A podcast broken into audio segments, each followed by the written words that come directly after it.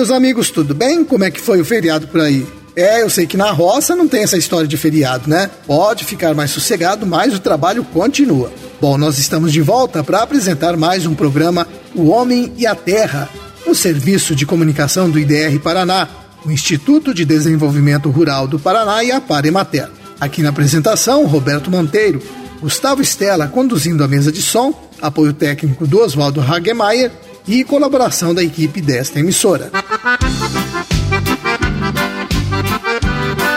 Hoje é terça-feira, dia 8 de setembro de 2020, lua cheia, Dia Internacional da Alfabetização. Pois é, o analfabetismo nem deveria mais ser um problema, mas ainda exige um esforço dos governos para que todos aprendam a ler e escrever. Bom, e deixa eu dar uma olhada na minha folhinha. Hoje é dia de Nossa Senhora da Luz dos Pinhais, padroeira de Curitiba. A data também é dedicada a outros dois santos, São Sérgio I e São Tomás de Vila Nova.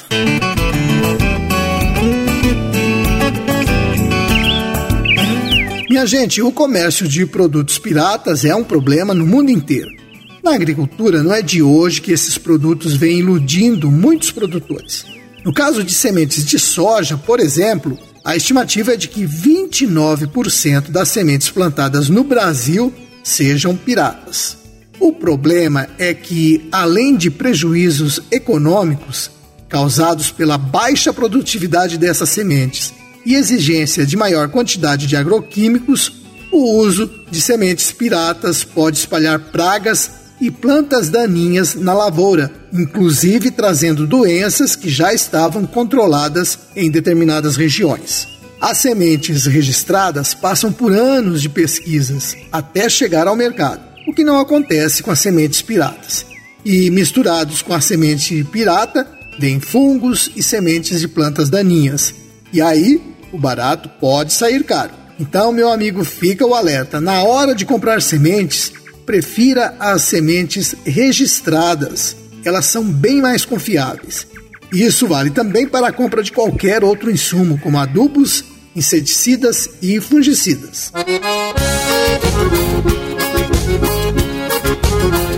E eu vou lembrando que depois de amanhã, dia 10, quinta-feira, começa o workshop sobre abacaxi promovido pelo IDR Paraná. Vai ser via internet e qualquer interessado pode participar. Especialistas vão falar sobre o mercado e também vão debater alguns aspectos da produção de abacaxi. Vão ser três módulos que estão programados para os dias 10, 17 e 24 deste mês, sempre às 9 horas da manhã. Se você tem computador e se interessa pelo assunto, entre no canal do IDR Paraná no YouTube e participe. Então, o primeiro módulo é agora dia 10, quinta-feira, às 9 horas da manhã.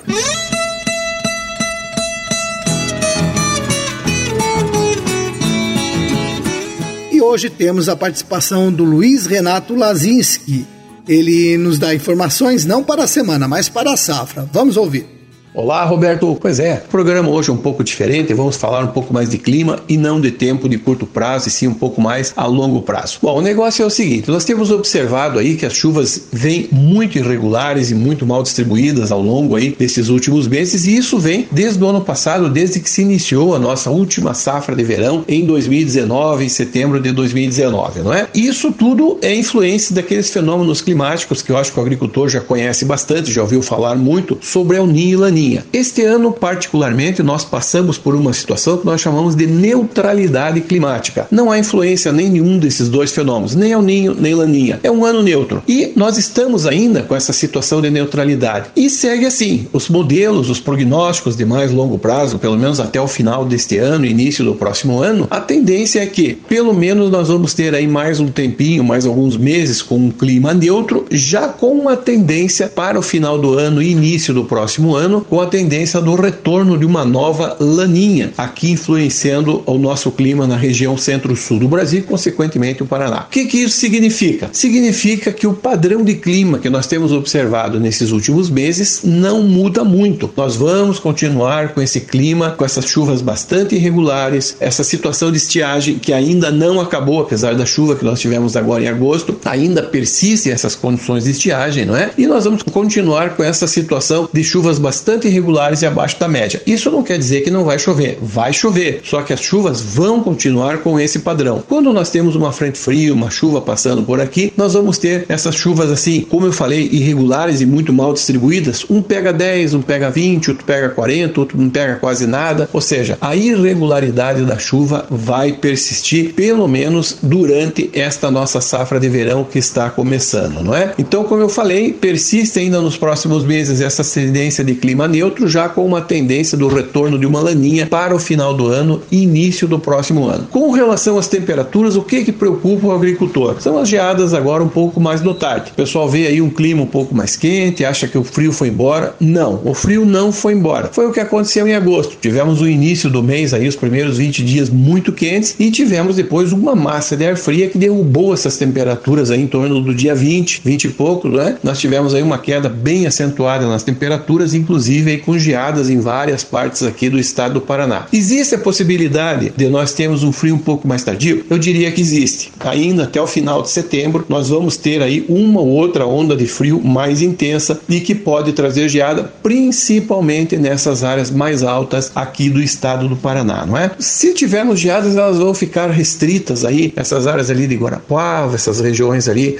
mais aqui próximo ao Campos Gerais e também Palmas, é, General Carneiro, essas áreas mais altas do estado. O oeste e o norte do Paraná, a chance de uma geada é muito remota. Nós teremos nessas áreas, claro, uma queda bem acentuada nas temperaturas, mas a chance de uma geada é muito pequena. Então a tendência para os próximos meses, como nós falamos, o padrão de clima não muda muito para essa próxima safra do verão do que nós estamos observando nesses últimos meses e do que nós observamos também na última safra de verão. Ou seja, essa situação de estiagem ainda deve persistir mais algum tempo. E o agricultor que fique atento, porque durante essa safra nós poderemos ter aí um ou dois veranicos um pouco mais, digamos assim, uns veranicos um pouco mais prolongados do que normalmente nós observamos ao longo da nossa safra. Roberto, um grande abraço a você e uma boa semana a todos.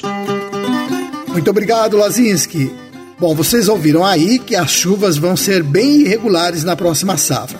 Agora, o que é interessante é você, produtor, assistir o vídeo completo que o Lazinski fez para o IDR Paraná sobre este assunto.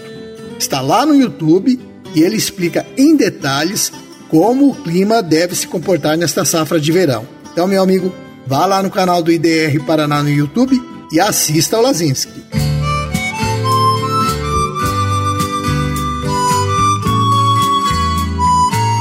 O Paraná está saindo à frente mais uma vez. O governo do estado lançou na semana passada o projeto de criação do Laboratório de Inovação ILAB Agro. Esse laboratório está ligado ao Sistema Estadual de Agricultura do Paraná e tem como objetivo tornar o estado mais competitivo na área de tecnologia para o agronegócio. Agricultura de precisão, uso de drones, satélites, robôs, máquinas elétricas e internet cada vez mais serão parte da realidade no campo e o agricultor paranaense tem que se preparar para esse novo futuro. Por isso, esse laboratório vai conhecer experiências bem-sucedidas no Brasil e no mundo e divulgar essas informações. Por hora estão sendo realizadas palestras.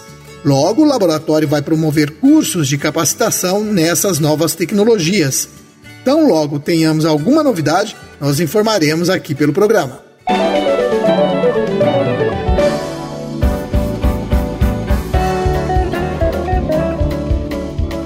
E se você tem alguma dúvida ou sugestão para o nosso programa, entre em contato com a gente pelo WhatsApp e mande uma mensagem. Anote o nosso número: 41991419466. Nós vamos ficar esperando a sua participação. Eu vou repetir o número para você anotar e mandar a sua sugestão para nós. É o 41991419466.